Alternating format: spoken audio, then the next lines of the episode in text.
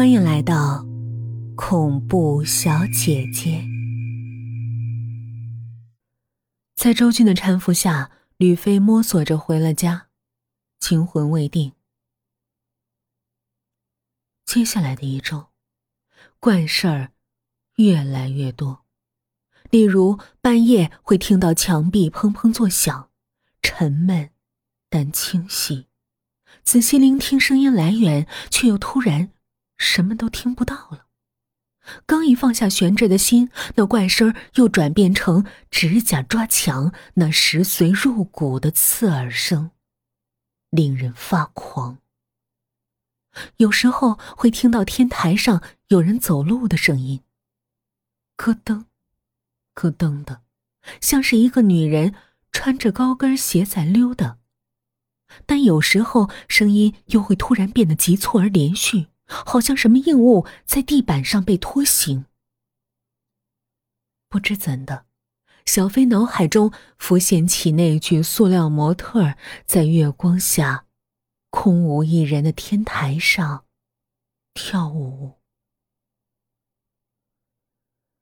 彻底让吕飞崩溃的是，他觉得好像有什么东西一直在他的屋子里转悠，比如一块巧克力，吃了一半放在桌上，第二天就怎么也找不到了。开始他还以为家里有老鼠，可是，难道老鼠连包装袋也吃？茶几上的水果似乎也莫名其妙的在变少，虽然记不得确切数目，但是就是感觉食品的消耗速度明显比自己以往更快。还有一次，他回到家里。摁电灯开关的时候，发现手上沾了什么东西，黑黑的。扭头一看，墙上竟然清清楚楚的印着几个黑手印儿。这着实吓坏了他。他请了几天假，决定把事情弄个明白。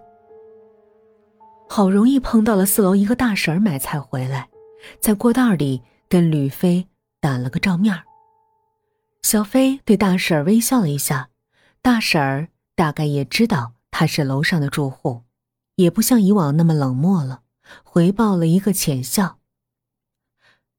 大婶儿，我想问您点事儿，可以吗？大婶停下来，大概早就知道小飞想问什么，他有些犹豫。啊，你。想问啥呀？我想问一下，我租的那个房子是不是不干净啊？大婶的脸色渐渐苍白，嘴角抽动了几下，然后左顾右盼，似乎下了很大的决心，才小声对他说：“你。”那套房子倒是没什么问题，有问题的是，突然大婶什么也不说了，眼神充满惶恐，丢下一头雾水的吕飞，转身进了屋。小飞扭头一看，周军正站在楼道的另一端，冰冷的眼神冻住外面。不住下坠的雨滴。周先生啊，您没去上班啊？吕飞觉得有些尴尬，便搭讪道。周军嘴里嗯了一声，也没多说什么，冷漠的与他擦身而过，下楼去了。这一天，他敲开了周军家的门在这儿住了这么长时间了。还是第一次拜访周军，他总觉得那天大婶没说完的话，跟周军家有关系。如果旁敲侧击不能得到答案，不如直接面对面来的痛快。周军竟然在家，看到吕飞，他也没觉得惊讶。吕小姐啊，找我有事儿吗？啊，周先生，我能进来说话吗？我有点事儿想请教您一下。周军短暂犹豫了一会儿，侧身让他进了屋。走进房间，吕飞才发现周家简朴至极。虽然是白天，但是两间卧室门关得严严实实的，阳光只能从阳台的窗帘缝隙溜进来。没开灯，光线昏暗的客厅里，就一个破旧的真皮沙发，一个木茶几，一张木桌，三把椅子，甚至连家电也没有。不过，在饭桌旁边，竟然摆放着一个灵位。一对电子红烛，幽怨的像一双摄魂的眼睛，而灵位上的遗照，是个中年妇人，眼角眉梢，让吕飞觉得似曾相识。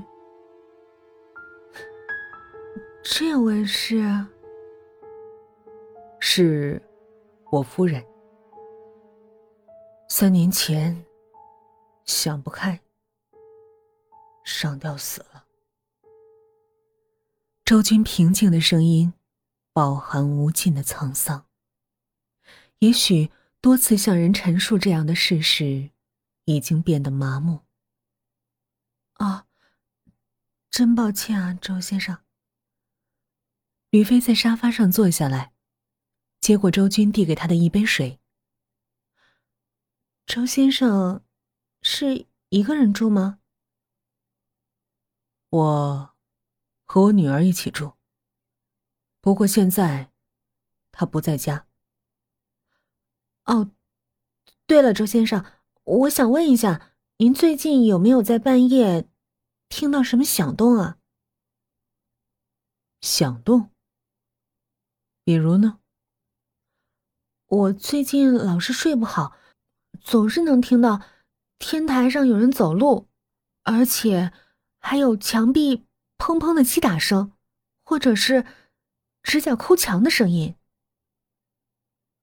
吕飞不知道下面的话该不该说。